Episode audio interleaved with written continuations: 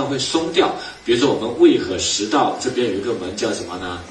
贲门啊，所以一旦呢贲门一松，比如说我们胃一蠕动，胃酸就往上跑，往上一跑的话，胃酸就会把那个食道呢烧了一个伤口了。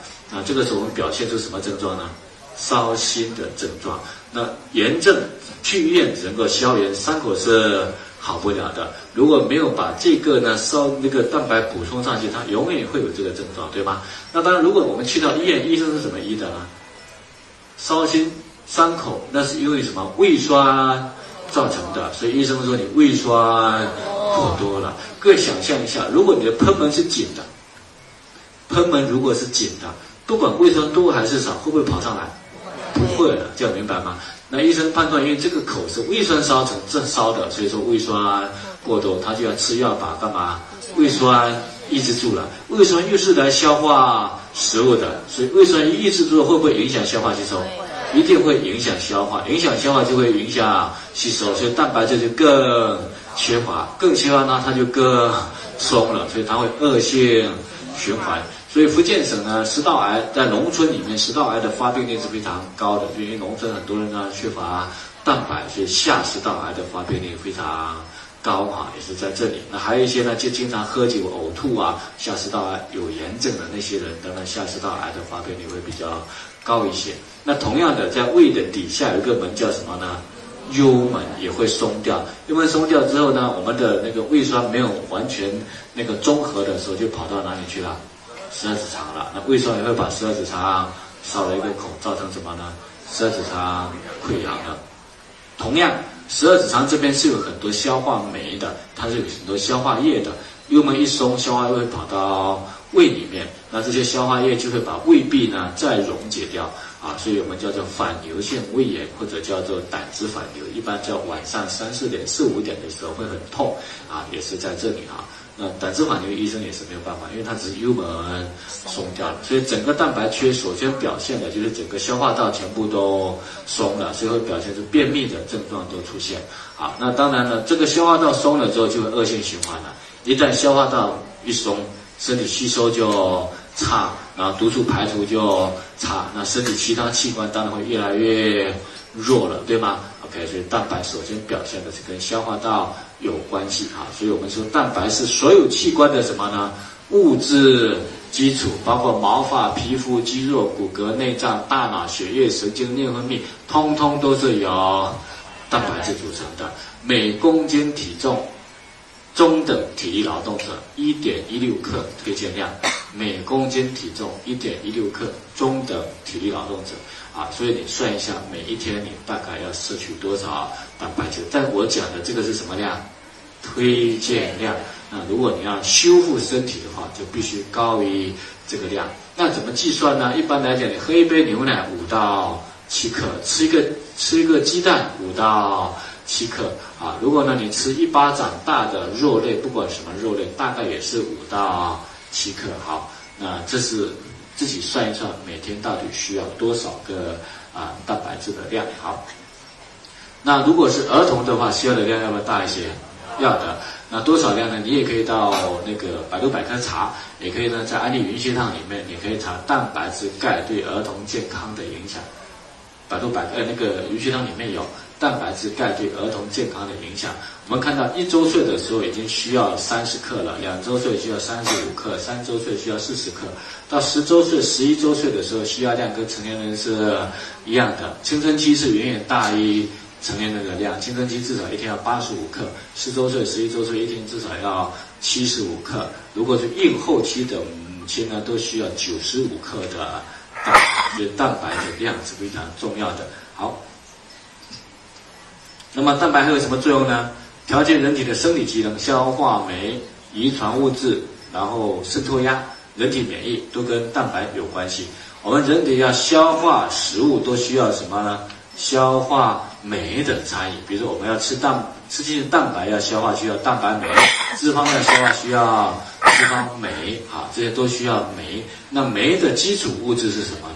蛋白质。所以如果蛋白质不够，酶就比较少，酶比比较少，我们吃这些东西就比较不容易消化。所以早期我们九八年那个时候卖蛋白的时候，你会发现有的人蛋白少，酶就少，酶就少呢，我们就无法吸收，所以呢，你无法吸收，表现的就比较瘦瘦小小的。有一种呢是吸收之后没办法代谢，表现的比较胖啊。这两种症状吃了蛋白粉之后呢？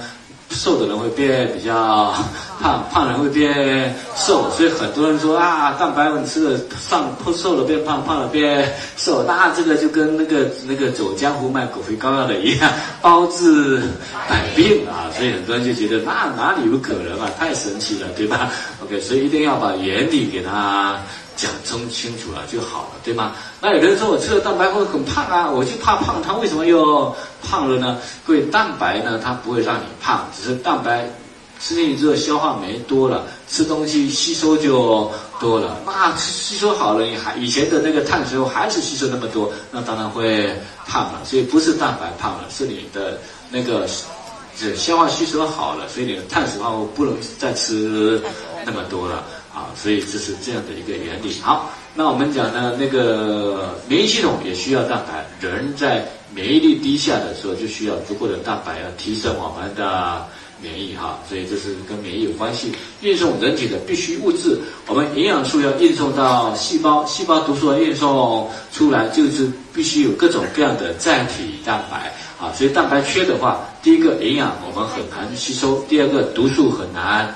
排除啊，所以蛋白跟这个有关系。所以，比如说你觉得天天腰酸背痛的，那肯定是身体毒素多了，对吗？所以，当你腰酸背痛，你试试看，一天十勺蛋白，那很快就不腰酸背痛了，因为蛋白够了，毒素就印得出来了。所以，有的有人说，为什么我吃蛋白没效果呢？你就吃那一天吃个一勺，跟撒盐一样，哪里有效果？讲明白吗？OK，所以腰酸背痛就是跟说明身体毒素。多这样明白？你的蛋白量至少一天，嗯，那个你可以自己算一算啊。那如果是从你吃的蛋白一天吃个六勺到十勺左右，那你马上就不腰酸背痛了，那速度是非常快的，这个理解吗？OK，好，速度是非常快的。好，所以这个跟一载体蛋白有关系啊，载体蛋白够了，营养也够了，人的精力也好了，也就不腰酸背痛了，这样理解吗？OK，好，所以这是蛋白跟那个。载体蛋白有关系，那蛋白也可以做什么作用呢？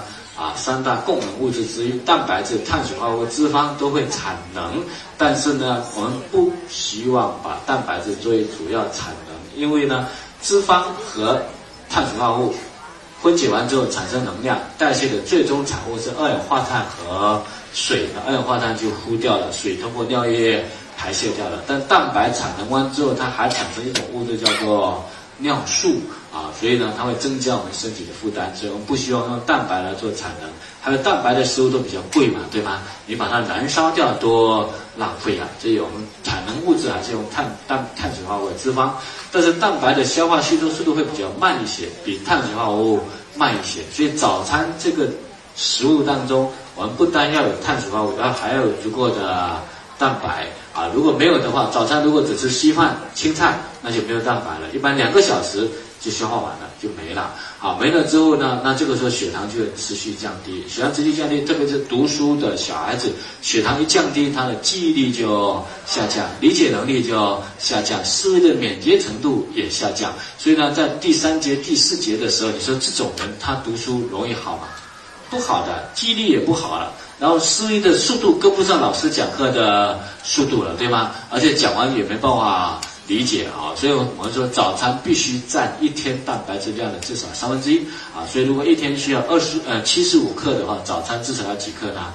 二十五克到三十克的蛋白质，对吗？所以自己要算一下哦，小孩子早餐要吃多少克的蛋白质够了，他就可以足够维持他至少六个小时的那个呃。血糖水平是稳定的啊，这是蛋白质，所以你会发现蛋白质吃了会让人有精力的。对，你要跟糖分混合在一起吃。如果纯粹吃糖的话，比如你中午只吃饭不吃肉啊，不不，然后呢，你到现在一定会爱睡，因为吃饭呢它吸收率非常快，一吸收血糖马上就升高，血糖一升高的话，身体呢其实就会开始跟什么挂钩呢？褪黑素挂钩了，你就想睡觉了。所以吃碳水化合物是比较容易想睡的，吃蛋白呢是会让你有精力和精神的。当然不能纯粹蛋白，纯粹蛋白蛋白都消化掉浪费，呃都燃烧掉浪费了。所以蛋白和碳水化要加在一起吃嘛。你有面包、馒头就要有鸡蛋、肉类，这样理解吗？OK，好，这是顺便讲一下蛋白质的作用。好，那蛋白质呢，未来呢，我们呢还会有很多的时候呢跟各位谈，我们就不太多谈了，但它也是非常重要的一类营养素。